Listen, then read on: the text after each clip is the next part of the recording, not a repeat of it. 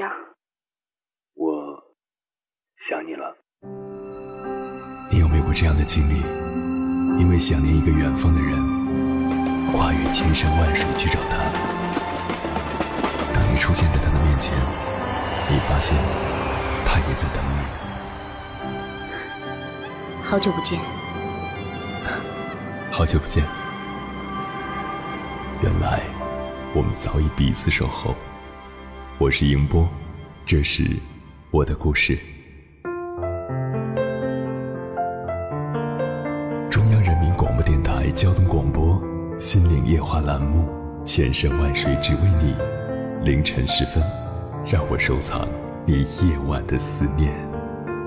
我是迎波，我在等你。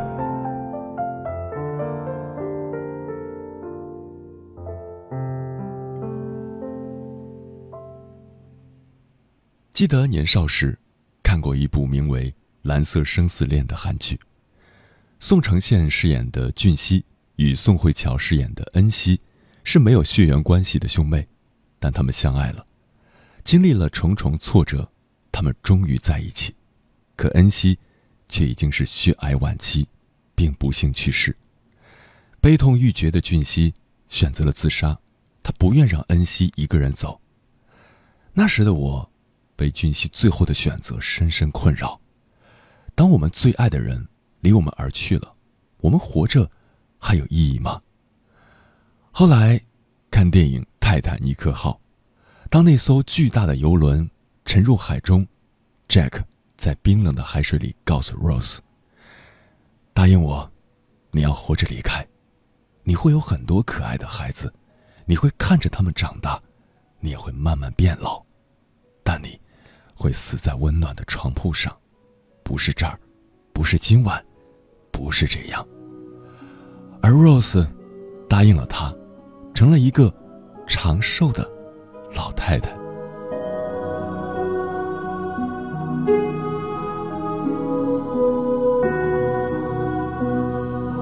凌晨时分，思念跨越千山万水，你的爱和梦想都可以在我这里安放。各位夜行者，深夜不孤单。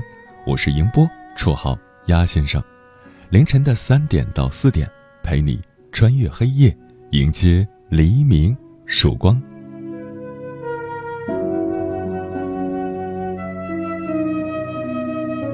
今晚跟朋友们聊的话题是：当你永远的失去一个人，如果你爱的人突然离世，你会怎么办？是不断咀嚼曾经拥有过的甜蜜，用悲伤来惩罚自己的一生，还是按图索骥，寻找相似的慰藉？带着被爱过的记忆，转身投奔新的生活，是一种背叛吗？接受死亡，只是第一步。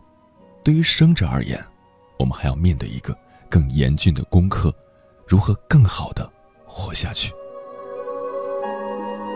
关于这个话题，如果你想和我交流，可以编辑文字消息发送到微信平台“中国交通广播”，或者我个人的微信公众号“迎播”，欢迎的迎，电波的波，参与节目互动。当然，你也可以关注我的个人微博我是鸭先生，乌鸦的鸭，和我分享你的心声。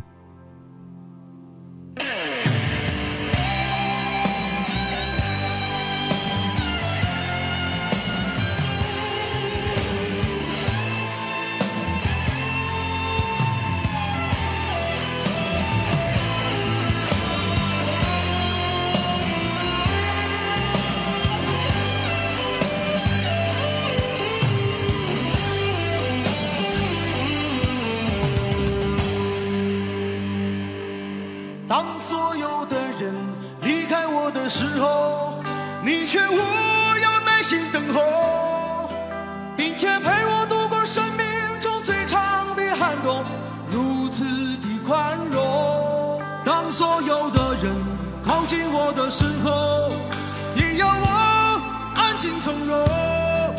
似乎知道我有一颗永不安静的心，容易蠢动。我终于让千百双手在我面前挥舞，我终于拥有了千百个热情。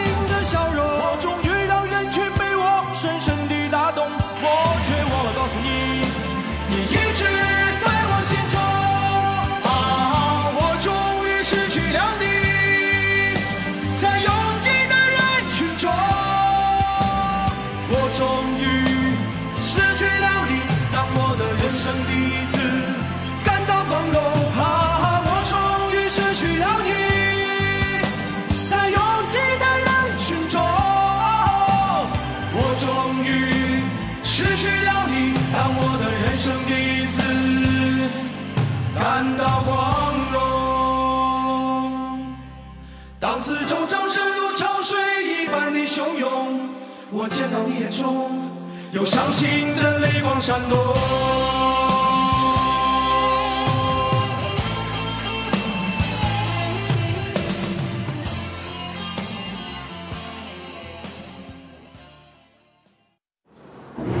哎，老婆啊，我今天去你们单位接你，有本事你一辈子来接我呀！没问题。以后我就拄着拐杖来接你，我接不动了，让我们孩子来接你。啊，你都那样了，我还得继续工作呀！讨厌。最好的倾诉，就是一辈子的相守陪伴。现在陪伴您一路同行的是中央人民广播电台中国交通广播，京津冀频率 FM 九十九点六。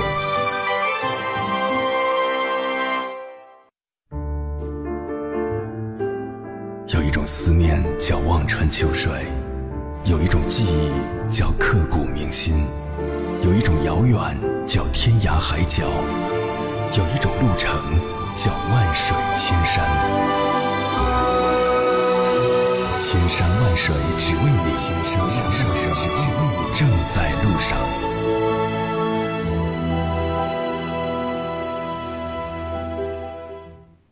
在妮可基德曼主演的《兔子洞》里，霍维和贝卡夫妻恩爱，儿子丹尼乖巧伶俐，生活美满幸福。不过，一场车祸夺去了丹尼的性命，贝卡从此将自己禁锢在家中，他无法将儿子的身影从记忆中抹去。霍维试图装作一切从未发生，结果与贝卡的关系日益紧张，争吵不断。他们的生活和情感都濒临崩溃的边缘，但最后，霍维和贝卡还是接受了事实。贝卡说：“这只是我们生活的悲伤版本，还有其他版本，在那里，一切还好好的。”我很喜欢这个想法，真好，在某个地方，我们仍可以与逝去的亲人建立新的联系。这种联系，不是逃避事实。不是后悔和自责，而是明白亲人已经从我们中永远离开，并且无论如何也不会回来了。但就像贝卡的平行宇宙理论所说的，他们只不过是在生活的另外一个版本里。今晚跟朋友们分享的第一篇文章，来自听众的投稿，名字叫《世界上最爱我的那个人走了》，作者梦溪。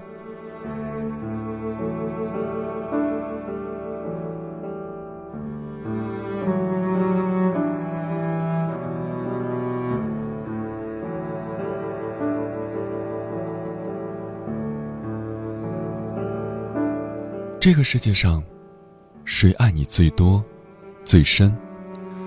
倘若有人问你这个问题，你首先想起的那个人是谁？爸爸妈妈、前任，或是现任，亦或是外祖父母、爷爷奶奶？昨夜做了一个梦，梦里，妈妈再次不管不顾的放声大哭。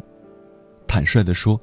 对于妈妈这样的嚎啕大哭，我简直厌恶至极。两年前，我在朋友圈发了一句话：“世界上最爱我的人走了。”接着，马上就有朋友打电话过来问我发生了什么事。我说：“啊，不好意思，其实没什么，这只是一本书的名字。”而我深刻的记得，当晚我看完这本书。并在朋友圈发了书名后，彻夜难眠。这本书太刺痛人心了，或者说，只是这书名就让人思绪万千。一年前，世界上最爱妈妈的那个人，真的走了。那是去年十月份，我跟前任分手，差不多刚好一个月的时间。有一天，突然接到一个家里打来的电话，电话那头传来的哭声里，混杂着这样一句话：“请假回来吧，你外婆不在了。”我问。谁？你说谁不在了？那头回答：“你外婆。”一瞬间，我感觉整个世界崩塌了，但还是强忍着不让自己马上哭出来，只说了句：“好，今天就回来。”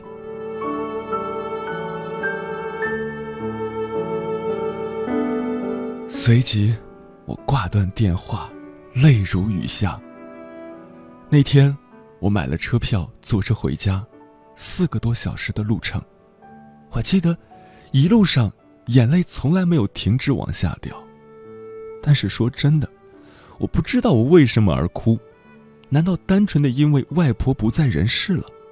不，不是这样。这个事实我能接受。所以当时的哭，并不是因为接受了现实而哭。而是因为回忆，那些永生难忘的回忆。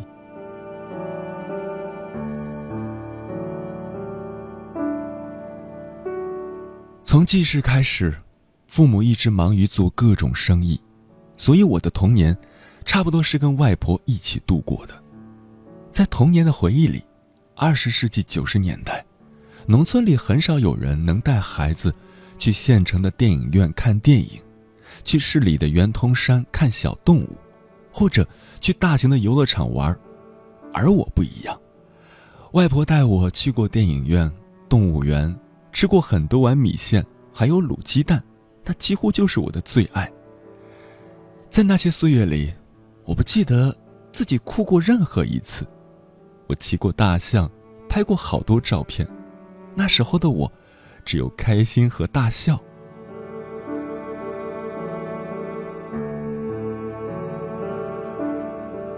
稍后的岁月里，我上了学，开始发现并去承受家里父母无休止的为鸡毛蒜皮的小事而每日争吵、谩骂以及打架的状况。我上学的那一年，有五岁半，在此后的生活里，每一天几乎没能摆脱这样的一个家庭环境。对我来说，这可以算是噩梦，对，就是噩梦的不断持续。这与我没上学时生活的环境千差万别。那时候，每天我都会许一个愿望，希望爸爸妈妈今天不要吵架。但可悲的是，几乎没有实现过。可那时候，我还太小，丝毫没有办法做点什么。稍长大一点，我发现，自己依旧不能去改变什么。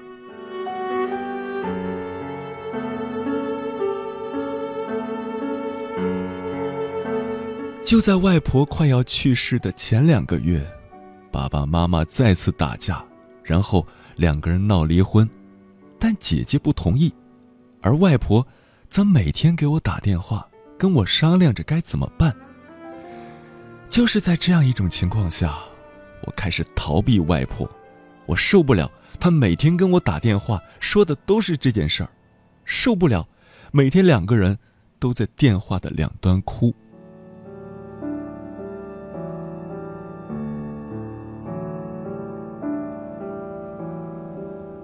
大概一个半月之后，爸爸妈妈在周围人的劝拢下，算是暂时和好。但从那时候开始，外婆已经每天只能吃一点点的东西。她有严重的心脏病，且上了年纪，将近七十岁，每天吃着药，用她的话来说，就是保命而已。以前，我每星期会给外婆打至少三个电话。聊天的内容，都是他在问我：“这两天怎么样啊？是不是又有考试了？”他说：“别怕，我前两天还烧过香，你一定能考过。”我说：“好。”之后的日子里，我没法再说服自己给他打电话。到了他快要去世的前一周，有一天，他突然打了一个电话给我，问了我近况，还没说完，电话就挂断了。我以为又是他电话出了问题，便没有打回去。一星期后，我回家了，看见的是他安静的躺着，再也不会开口说话的样子。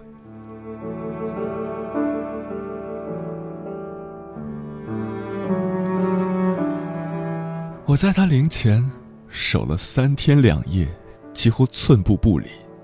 在那个时候，我觉得自己仿佛流完了这一生会流的眼泪。妈妈也是悲痛的，但她觉得她没有我难过。但再往后，情况变了。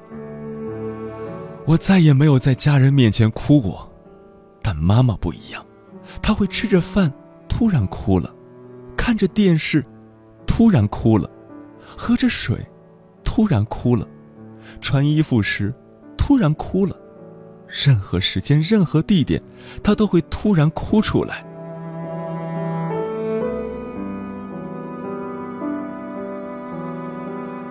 有一天，我和妈妈坐着，莫名其妙的，她又哭了，我一瞬间大吼了一句：“现在哭有什么用？如果不是你跟我爸天天吵架。”我外婆会走了，她一定会被你们气死的。一年前我就跟你们说过，她身体越来越不好，你要对她好点别以后了后悔。你不听，现在怪谁？妈妈怔了怔，并没有看我，而是带着哭腔说：“原来你外婆，一直是这个世界上，对我最好的那个人。”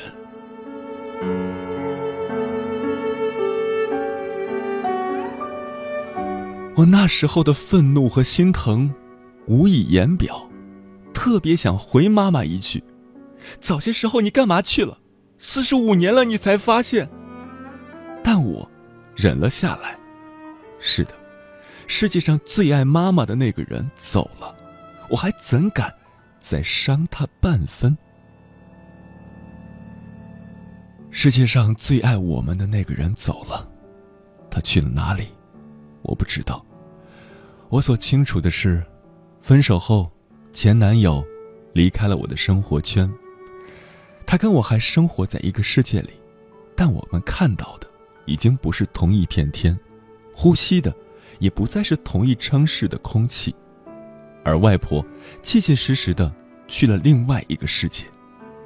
可是，她经常会出现在我的梦里，猝不及防的跑到我的回忆里。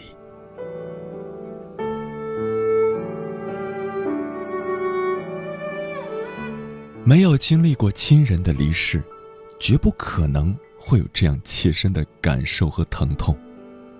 它让人悲痛欲绝，但现实是，你必须得接受，然后告诉自己，没有了他，自己还要走下去，而且是好好的走下去，因为他在世界的另一端，希望你好好的。每一个深夜都有浓浓思念。每一段青春都有万水千山，千山万水只为你，千山万水只为你，正在路上。感谢此刻依然守候在电波那头的你，我是迎波，绰号鸭先生。我要以黑夜为翅膀，带你在电波中自在飞翔。今晚跟朋友们聊的话题是：当你永远的失去一个人。善良时光漫步说：“想起奶奶了，伤心。妈妈说，奶奶那一辈走了，现在轮到我和你爸了。你要想开一点，因为每个人都要走这条路，坦然面对就好。但愿吧。我觉得，你的妈妈是一个非常坚强、非常聪慧的女人。她说，每个人都要走这条路，能够认识到人生的真相，就是不断的轮回。我们有一天也会变老，我们有一天也会离开我们的孩子，我们的孙子，我们的下一代的下一代。当我们走的时候，我们的子孙后代依然会重复曾经我们为我们的父母所做过的那些仪式。通过祭奠，通过怀念，一代又一代，爱和传承，生生不息。这就是家族，这就是血脉的力量。回忆的沙漏说：“遗憾和快乐、幸福是一样的，都是生活的一部分。愿我们可以把有限的时光牢牢的把握在手里，享受当下。既然人生是一个轮回。”那么，就不如把握好当下的每分每秒，把最好的爱、最暖的热，都奉献给我们真正在乎的人。一条水草说：“如果亲人突然离世，会久久的不习惯，伴随一种失语的状态很久，之后像一个秘密一样藏起来。这种错开的命数，会感觉到清冷的孤寂。”无人能懂，感觉说了就散了，那就不要说吧，把它珍藏在心底。如果实在压抑受不了了，说出来，其实它不会消散，而是变作一阵风，随风播撒爱的种子。我是飞鱼说，生活还在继续，人活着就要好好吃饭，好好睡觉，好好工作。搁谁身上，谁都一样。终有一天，曾经再深的思念，也会随着年月的增长而淹没在红尘琐碎里，再无痕迹。生活是最无情的，也是最有力量的。即使亲人逝去，生活依然要继续。在面对生活的压力，去挑战生活的困境的时候，生活所赋予的力量，依然会支撑着我们。继续去面对以后的艰难未卜的岁月，而值得庆幸的是，还会有爱的人陪在身边，还会有新的生命出生。这一切都不是结束，而是一个又一个的开始。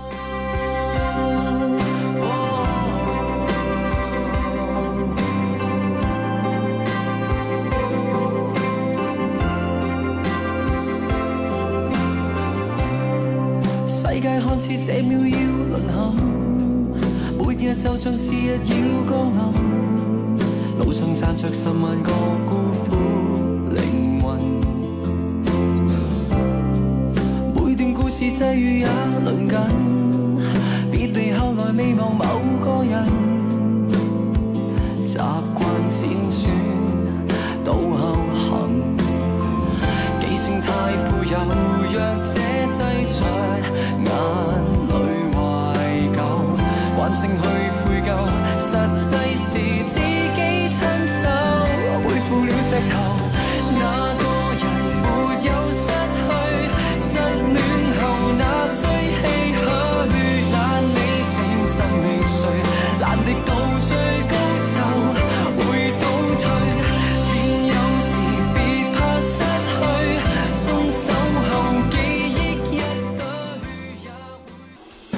中国交通广播 FM 九十九点六，中国交通广播，交通广播，China Traffic Radio。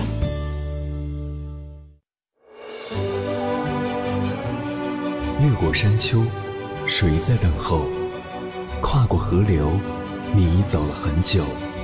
我想，你应该一直在等候，怀着同样的心事，保持最初的温柔，等候我的不远万里。在今夜与你邂逅。中央人民广播电台交通广播，千山万水只为你，夜上浓妆，月色正好。如果你曾经爱过，现在依然爱着的人突然离世，你该怎么办呢？绝不是追随他而去，而是把他珍藏在自己内心的最深处。失去最爱的人。固然很难受，想死的心都会有，但是，你不是只有你自己，你还有家人，还有朋友，还有很多爱你的人，在余下的生命里，你还有太多的事情没有完成，所以唯一可以肯定的是，你必须要活着。接下来要做的是，努力平息自己的心情，让自己一种正确的方式，去接受这个事实，然后整装待发。重新站在人生的另一个起点上，带着对他的那份思念，继续行走，开始自己全新的生活。接下来跟朋友们分享的文章也是来自听众的投稿，名字叫《忘不了那个人，就投降》，作者：人潮拥挤，告别你。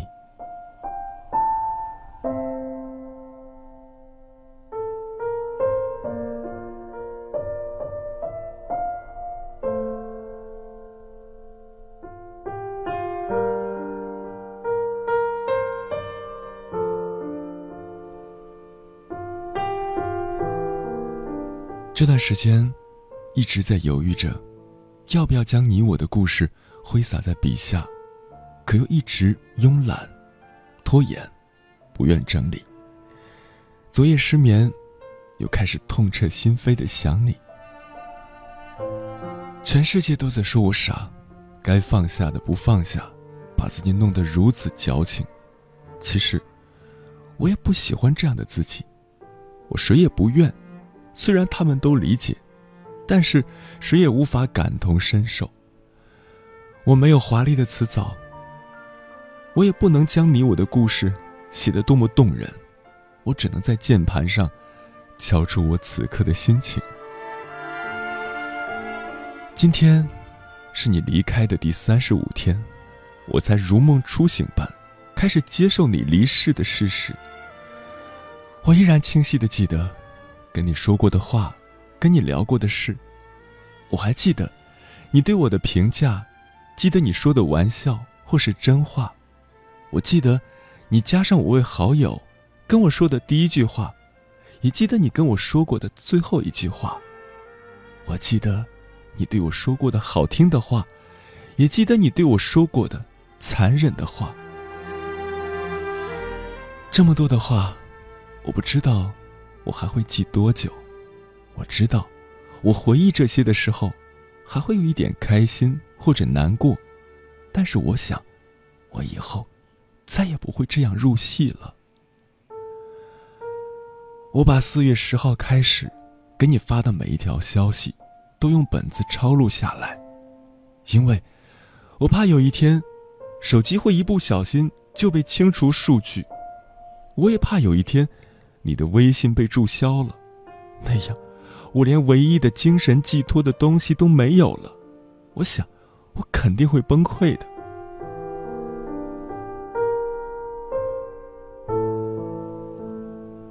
我现在还能听见你四月三号给我发的语音，还能听见你的声音。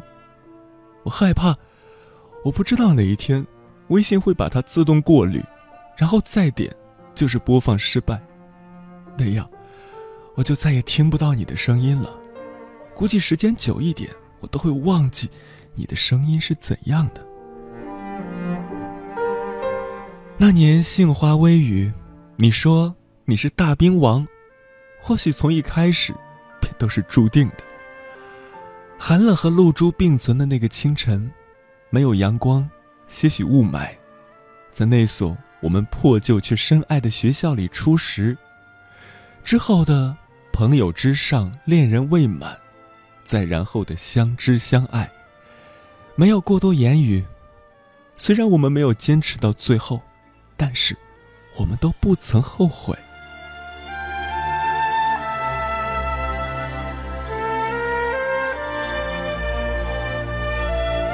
或许，就像人们说的，初恋是最美好的。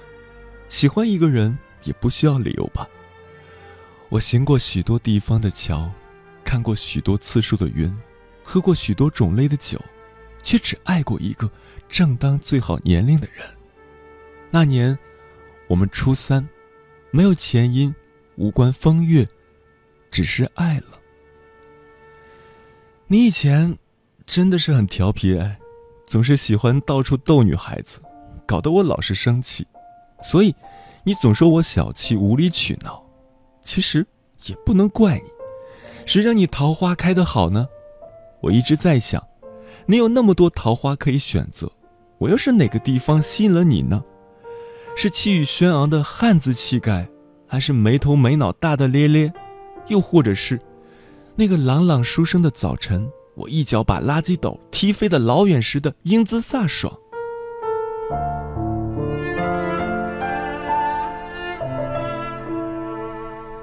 你看啊，清明节你还问我回去没有？其实你不知道，我本来一直在犹豫要不要回去，就是因为你问了我，所以我就当机立断回去了。才几天，你怎么可以跟我开这种玩笑？你一表人才，撩妹歌手，怎么可能说没就没了呢？你还有那么多爱你的人，你还有那么多没去的地方，你还有那么多没做的事，你还有那么多未完成的心愿。要我怎么相信，这个世间再也没有了你呢？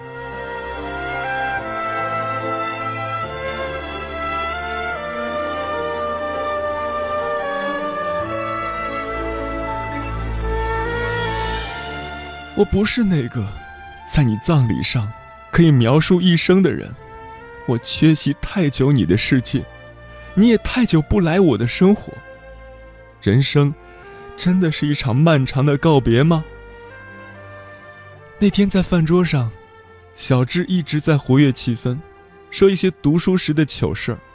饭桌上，所有人都在配合的哈哈大笑，可是我知道，只有心里难受到极致。才会如此失常。后来他吵着要你，吵着要你，可是你怎么还不回来？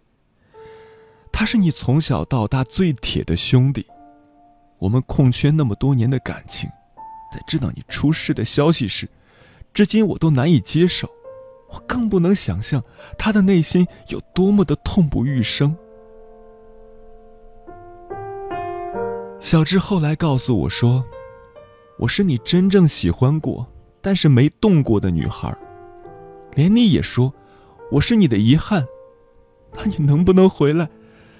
就当泥土和棺材从未将你掩埋，那你能不能回来？就当一二年的冬天，我们都还没有分开。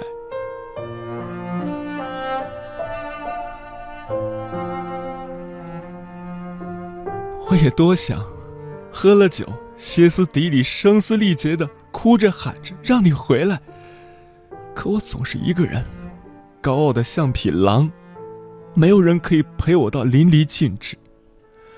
我也不愿麻烦别人，我总是这样端着，就是因为所谓的傲气、冰冷的自尊，导致清明节回家，错过了见你的机会。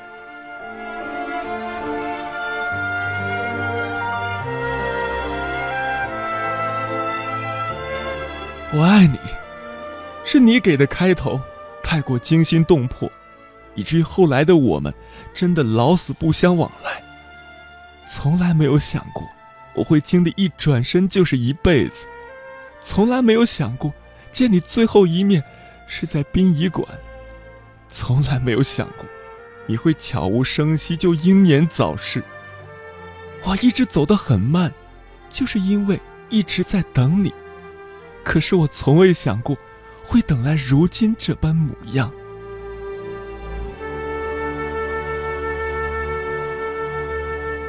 你在那边，会不会冷？会不会饿？你在那边，过得好不好？你能不能感觉到我在想你？你有没有来看过我？你知不知道，你是我的青春？离开的人。你为何不顾我的呐喊？反正难再聚，为何还要那么赶？最后一杯酒，你都忘了干。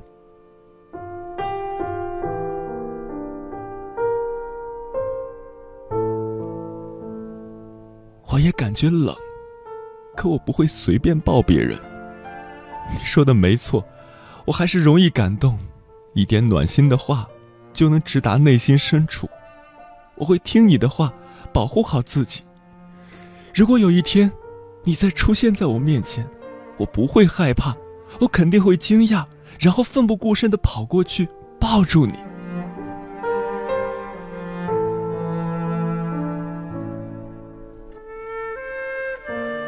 你离开以后，我开始深信，这世界是有灵魂的。去色达，最遗憾的是没有找到住持为你超度祈福。我说过，我还会再去一次的，但到那时，你还能感受到吗？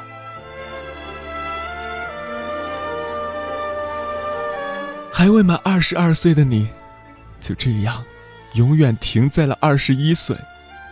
每天都会想你。只是变成了惯性想念和特别想念两个层次。我知道，再也回不去了，你也不会回来了。据说七七四十九天之后，你就会转世投胎了。今天是第三十五天，我还在琢磨着给你写封信，在第四十九天之前，到你坟前烧给你，你肯定会看到的，对吧？你灰色头像不会再跳动，哪怕是一句简单的问候。余生好长，你好难忘。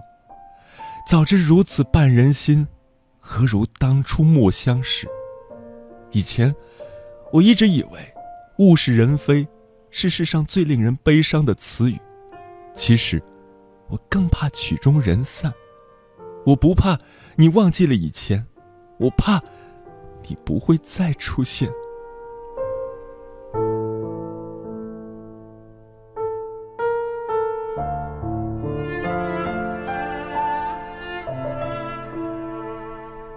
曾经，别人稍一注意我，我就敞开心扉，我觉得这是坦率。后来，我才慢慢领悟到，其实这是孤独。现在，我再也不愿对别人。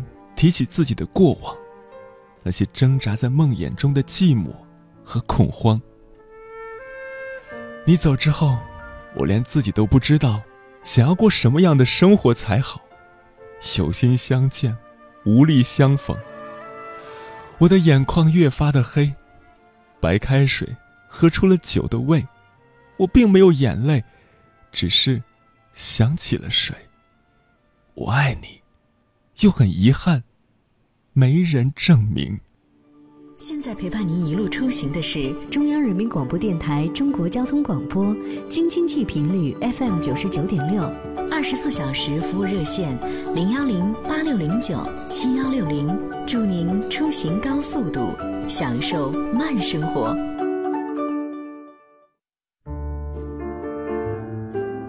有一种思念叫望穿秋水。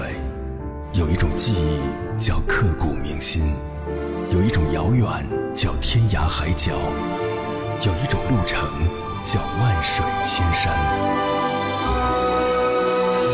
千山万水只为你，千山万水只为你，正在路上。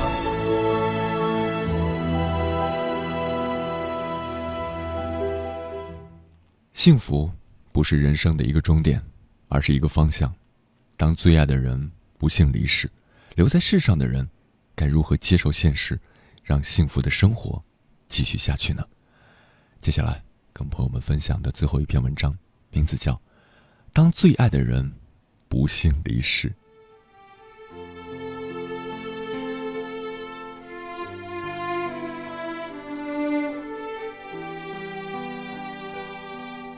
道爱，道谢，道歉，道别。本来就是人生最难的四桩功课。聚焦生死殡葬的台湾客家电视剧《出境事务所》如是说：道别之所以难，是因为死亡不仅意味着一个人生命的终结，也意味着我们与逝者关系的割舍。越是亲近的人，我们与他建立的情感联系越发深刻紧密。这种联系，是爱的给予和接收。是情感的依赖和寄托，是彼此生命的交集和占据，如同长在我们心间的一棵树，血肉相依，根茎相连。丧亲之痛，就是这棵树被突然连根拔起，撕扯的都是血肉。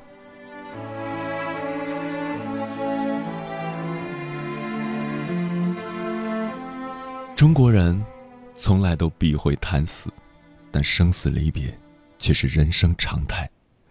道别是每个人都要面对的功课，我们无法逃避这样一个假设：该如何面对爱人的离开？依照心理学的理论，一般而言，丧亲者的哀悼过程分为以下几个不同的阶段：否认、愤怒、自我怀疑、接受事实。宣泄痛苦，最后的释然。否认，不敢相信，不愿相信亲人已经离去这一事实。愤怒，丧亲者的愤怒情绪是针对更高层次的生命所在，比如质问上天为何剥夺了亲人的生命。自我怀疑，人们会想象亲人的离去。与自己的过失有关，会假设无数种如果，如果自己怎样怎样，亲人也许就不会离开。这种自我怀疑会使丧亲者陷入难以自拔的自责和愧疚之中。然后是接受事实，宣泄悲痛，学会释然。无论丧亲者如何归因，他们最终接受了亲人离去这一事实，并通过痛哭的方式。宣泄内心的悲痛。随着时间的推移，悲痛渐渐淡化，人们得以重新接纳生活。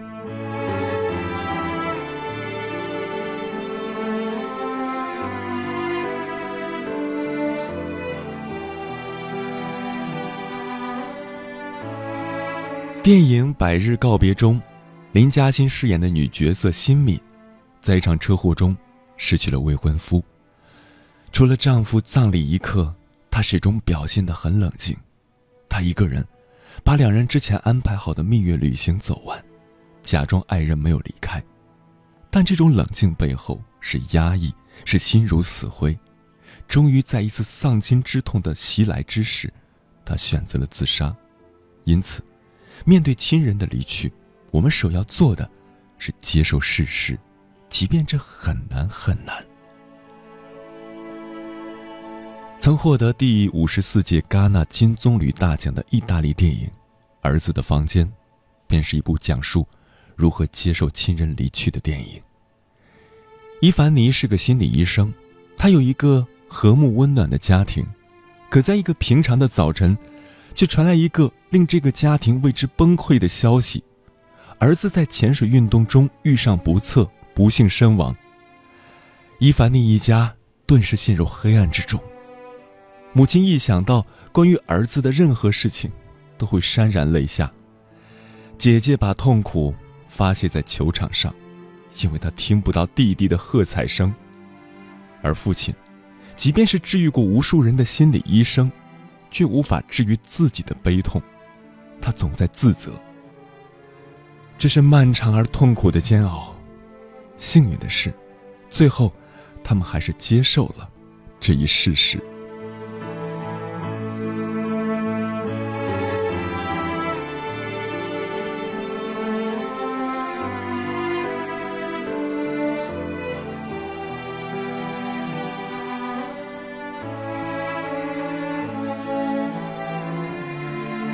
直面死亡，并不意味着撕心裂肺的疼痛消失了。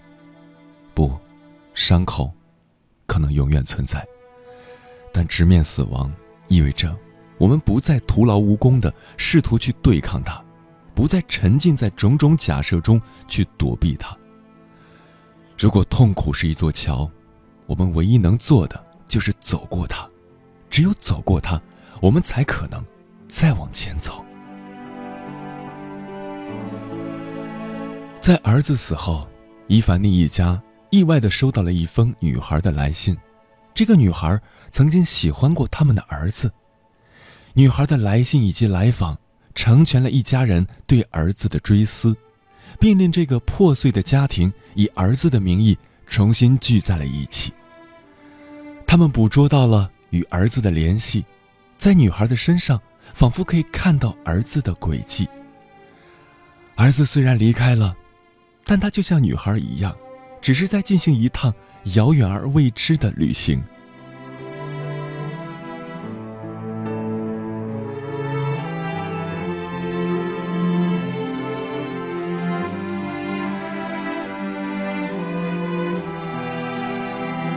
曾听到一位朋友说起他已故的亲人生前对他的叮嘱：“死亡是人生的必然终点，对于一个临终之人，这是不得不的选择。然而，对于仍然还活着的人而言，死亡只是他无数选择中的一个。一旦他选择自杀，那便意味着他也失去了所有的可能，失去了快乐、希望和新生。”对于一个爱你的人而言，他不愿你选择不得已，而是希望你在无数的可能中享受生之喜悦，因为，他爱你。如果，你爱他，你是不是该活得更好呢？因此，好好活着，既是为自己，也是不辜负逝去的人留给你的最后的爱。每一个深夜都有浓浓思念，每一段青春都有万水千山，千山万水只为你，千山万水只为你，正在路上。哥伦比亚大学教授乔治 ·A· 伯南诺在其研究哀悼心理的专著《悲伤的另一面》中如此写道：“向已故的亲人致敬的最好方式。”不是自己悲痛交加、饱受折磨，也不是自己万念俱灰、生不如死，而是尽可能继续完满的生活。我们必须要进行自我调整，我们改变节奏，我们开怀大笑，我们为所当为，我们滋养回忆，我们宽慰自己，我们乐观向上，我们探究生命，我们对抗黑暗。当曾经深不见底的暗淡、晦涩。统统崩塌隐退，太阳又一次透过云层，投下温暖的一瞥。你感受到那种温暖了吗？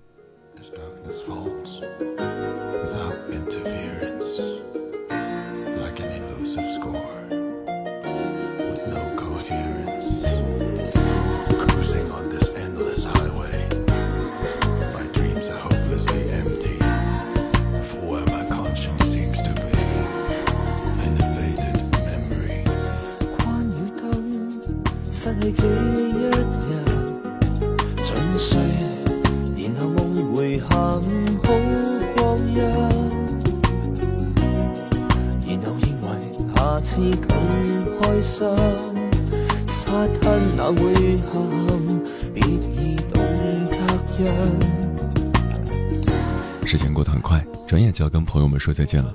感谢您收听本期的节目。如果你对我的节目有什么好的建议，或者想要投稿，可以通过我的个人微信公众号“迎波”，欢迎的迎，电波的波，随时留言给我。当然，你也可以关注我的个人微博，艾特我是鸭先生，乌鸦的鸭，和我取得联系。接下来的节目依然精彩，欢迎继续锁定中央人民广播电台中国交通广播，在明天的同一时段，千山万水只为你，与你不见不散。晚安，夜行者们。